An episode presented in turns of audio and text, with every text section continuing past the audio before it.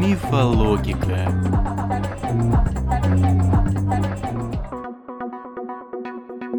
Всем привет! В студии Анастасия Баканова, и сегодня у меня очень спортивное настроение, которым я собираюсь делиться с вами.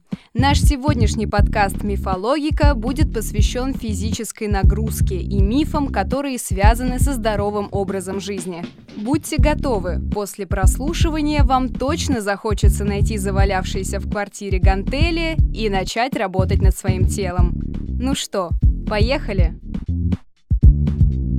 Миф первый. После спорта нельзя есть. Если вы когда-нибудь ходили в зал, то согласитесь, что после продуктивной тренировки, как правило, хочется перекусить. Жалко, что это совсем не по спортивным канонам. А я вам скажу, можно. Голод никак не ускорит процесс сжигания жира, поэтому многие фитнес-тренеры наоборот рекомендуют устроить либо полноценный прием пищи, либо как минимум перекус после тренировки. Миф второй. Во время тренировок нельзя пить воду. Следить за водным балансом все же нужно как в обычной жизни, так и во время тренировок, поэтому без воды обойтись не получится. Во время занятий мы теряем огромное количество жидкости, температура нашего тела повышается, мы потеем и влага выходит наружу, а как следствие наши мышцы начинают работать хуже. Также учащается сердцебиение и падает кровяное давление. В этом случае эффективность тренировки снижается. Так что восполнять водный баланс нужно каждые 10-15 минут, делая по несколько глотков простой воды. Важно, именно простой, не газированный. Вода с газами хуже усваивается. Следите за тем, чтобы жидкость не была слишком холодной. Желательно, чтобы напиток оставался комнатной температуры. Также не стоит пить слишком много, иначе тренироваться будет тяжело. Здесь можно сказать про еще один миф, связанный со специальными напитками для спортсменов – изотониками. Вообще спортивные напитки при обычных повседневных тренировках пить не рекомендуется. Рекламируя подобные продукты, компании-производители, как правило, говорят об их преимуществах для каждого. Но все же эти напитки подойдут больше для профессиональных спортсменов, например, для бегунов или людей, которые тратят на тренировки по 2-3 часа. Тогда напитки, содержащие минералы и глюкозу, действительно работают во благо. Однако, покупая такую воду, лучше внимательно читать состав. Нередко в волшебный напиток добавляют красители и прочие не очень полезные добавки, способные вызвать аллергические реакции. Миф третий. На следующий день после тренировки мышцы болят, потому что в них накапливается молочная кислота. Во время интенсивных упражнений, в частности силовых или при беге, и правда вырабатывается молочная кислота, но в небольшом количестве. Она выводится практически сразу после того, как человек завершает тренировку. Боль после активности называется запаздывающей мышечной болью, и от молочной кислоты она никак не зависит. Дело в том, что во время тренировок в мышцах происходят микроразрывы, благодаря которым и происходит их рост – но здесь важно не переусердствовать. Как говорят специалисты, слишком сильная боль после тренировок может стать сигналом для того, чтобы обратиться к врачу. Доказано, что при перенапряжении мышечные волокна имеют свойство не растягиваться, а гибнуть. Заниматься спортом тоже надо с умом, а чтобы не допустить проблем с организмом, запомните несколько простых правил. Всегда разогревайтесь перед тренировками. Увеличивайте нагрузки постепенно. Не надо пытаться покорять Эверест на первом же занятии. Не допускайте переохлаждения во время занятий и делайте перерывы между подходами. Высыпайтесь и отдыхайте. Это только поможет похудеть и нарастить мышцы.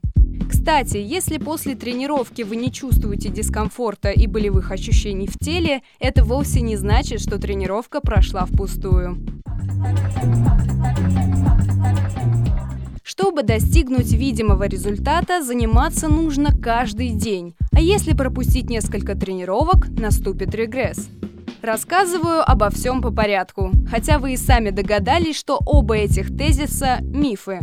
Честно говоря, заниматься каждый день, имея при этом работу, личную жизнь и прочие хлопоты, практически невозможно.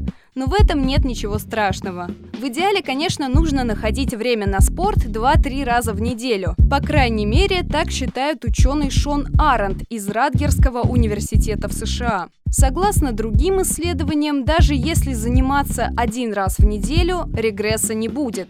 Вы останетесь в форме, и она точно будет постепенно улучшаться. Более того, даже полезно давать телу отдохнуть после напряжения, расслабиться как физически, так и душевно, чтобы восполнить запас энергии.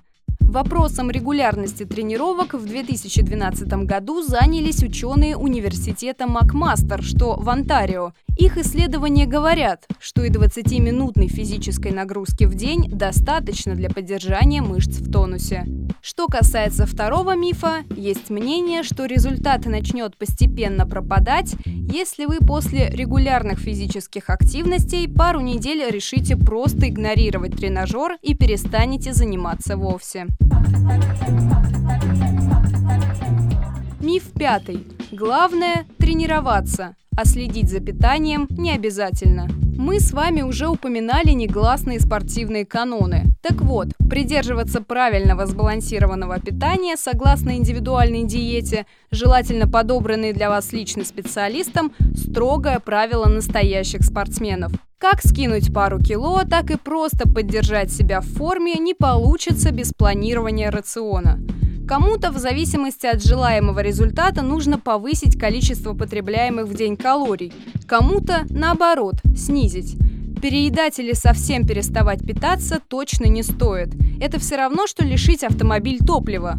Лучше откажитесь от сахара и простых углеводов, а также уменьшите потребление вредных животных жиров, заменив их полезными жирами и сложными углеводами. Кстати, последние исследования показывают, что занятия спортом в комбинации с правильным питанием снижают риск развития диабета, а также предотвращают появление большинства форм рака и отлично помогают избежать депрессии.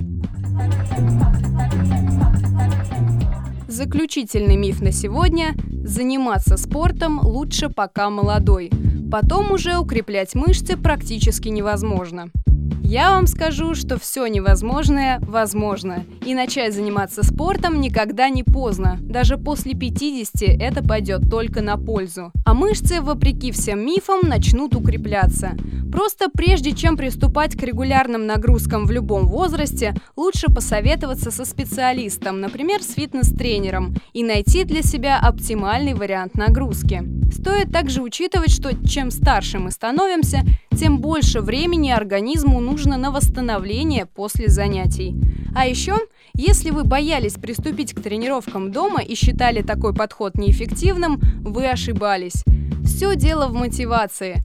Если есть настрой, сила воли и в квартире достаточно пространства для выполнения упражнений, не грех сэкономить деньги на фитнес-зале. На сегодня у меня все. Мифы для вас, как всегда, подготовила Анастасия Баканова. Это был подкаст «Мифологика». И не забывайте подписываться на наши каналы в Анкор, iTunes, Spotify и, конечно, на Яндекс Музыке. Прощаюсь с вами до следующего выпуска. Пока!